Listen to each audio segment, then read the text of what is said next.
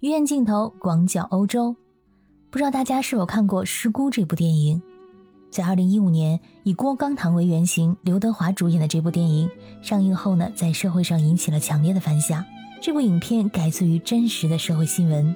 而在去年，电影《失孤》里面被拐卖的儿童原型郭新振被公安机关找到，在寻找儿子二十四年之后，父子终于相认了。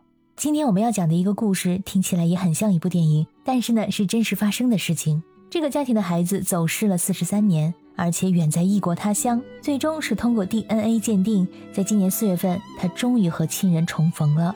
大家好，我是在欧洲的可可鱼，欢迎收听我的节目。林秀晶是一名生活在瑞典的法医学博士，已经结婚生子，过着平静而幸福的生活。但是在他的心中呢，一直有一件难以释怀的事情。在他的记忆中，他的韩国亲生父母将他抛弃了，之后他被一对瑞典夫妇领养。跟着这对夫妇，他来到了瑞典，开始了全新的生活。所以，他对自己的原生家庭一直是带有着怨恨的情绪。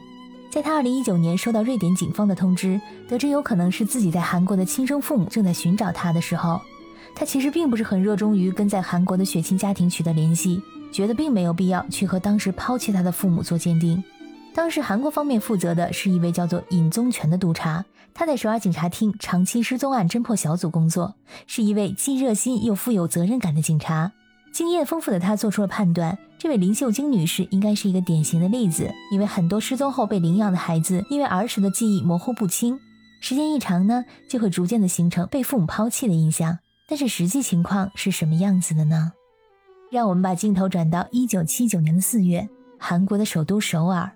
当时五岁的林秀晶自己去找小朋友们玩耍。在独自回家的路上，却不小心搭错了公交车。没有等到女儿回来的夫妻俩心急如焚，到各个小朋友家、亲朋好友家走了一圈，都没有找到女儿，最终只能报了警。但是由于没有什么线索，警方也是束手无策。他的父母非常自责，只能自己张贴寻人启事，在报纸上登广告，还上电视节目来寻找女儿。可是林秀晶从此就像在人海里蒸发了一样，杳无音信，生死不明。就像我们在很多电影里面所看到的一样，丢失儿童的父母非常的自责、煎熬，还有绝望。我们现在看来，在那时候为什么闹出这么大的动静，依然没有林秀晶的下落？是因为当时呢，她已经被瑞典夫妇领养，远在欧洲，相隔万里，语言不通，真的可以说是天各一方。在林秀晶失踪的第三十九年，也就是二零一八年，身边的人早就忘了这个失踪时只有五岁的女孩。但是他的父母永远无法遗忘。他的父母这时候呢，偶尔听说了一个消息，就是现在的 DNA 技术呢有了新的发展，对于找到失踪人口很有帮助。老两口还记挂着丢失的女儿，于是呢前往警局提交了相关的资料，盼望着能有奇迹出现。这种冷门的案件又没有线索，所以当时呢并没有警察愿意负责。一直到第二年，二零一九年，也就是林秀晶整整失踪了四十年后，一位叫尹宗全的督察接手了这个案件。他冷静分析了林秀晶失踪后可能的去处，决定从首尔的几大儿童领养机构着手调查，查找几十年前的档案，终于发现有一个女孩的资料很像林秀晶。这个女孩呢，早就被辗转领养到了瑞典。于是尹督察联系上了瑞典警方，询问具体的信息。从瑞典警方那边呢传来了好消息，这个被收养的女孩从年龄、外表特征来看，都很像失踪的林秀晶，而且她非常优秀，已经在瑞典成为了一名法医博士。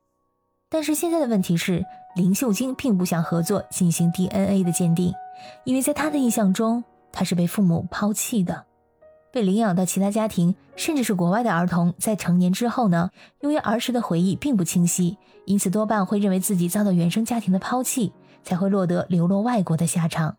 而在尹督察的帮助下，解除了这个误会。他的亲生父母和家属找出四十年前他们登上各大电视台还有媒体的资料画面，以及当时在各个地方发放的寻找丢失孩子的传单，这让林秀晶终于卸下了心防，知道自己当年是不慎走失，而不是父母的恶意抛弃。最终，他和生母进行了 DNA 的比对，这对丢失女儿的老夫妻最终喜极而泣，她果然是他们的女儿林秀晶。误会终于解除，家人终于相认。但是这时候疫情也爆发了，身处瑞典的林秀晶无法前往韩国和父母相见，疫情不停的反复着，他们只能通过社交软件还有视频诉说着思念。在瑞典当地也有媒体对他进行了采访，他感慨万分的说：“现在他终于能跟他的孩子明确的解释，为什么他的母亲有一副亚洲面孔了。他终于找到了自己的根。两年后，在今年，也就是二零二二年的四月初，林秀晶终于踏上了时隔四十三年来未曾再踏上的韩国，和家人们相逢认亲。少小离家老大回，不要说乡音了，林秀晶现在是一句韩语都不会说了。但是再见到家人的那一刻，她还是忍不住热泪盈眶。在四月十八号，她还特意前往警察局感谢尹督察。他说啊，没想到电影上才会出现的情节，居然会发生在他的身上。而多亏了尹督察，让这一切变成了现实。四十三年，正是父母的坚持，办案警察的负责，才将这个像电影一般的故事变成了现实。就像我们在开头所说的，电影《失孤》的原型，在二十四年之后，父亲终于找回了儿子一样，都是让人十分感动的故事。骨肉相聚，人间团圆，没有比这更美好的事了。亲爱的小耳朵们，感谢你们今天的陪伴。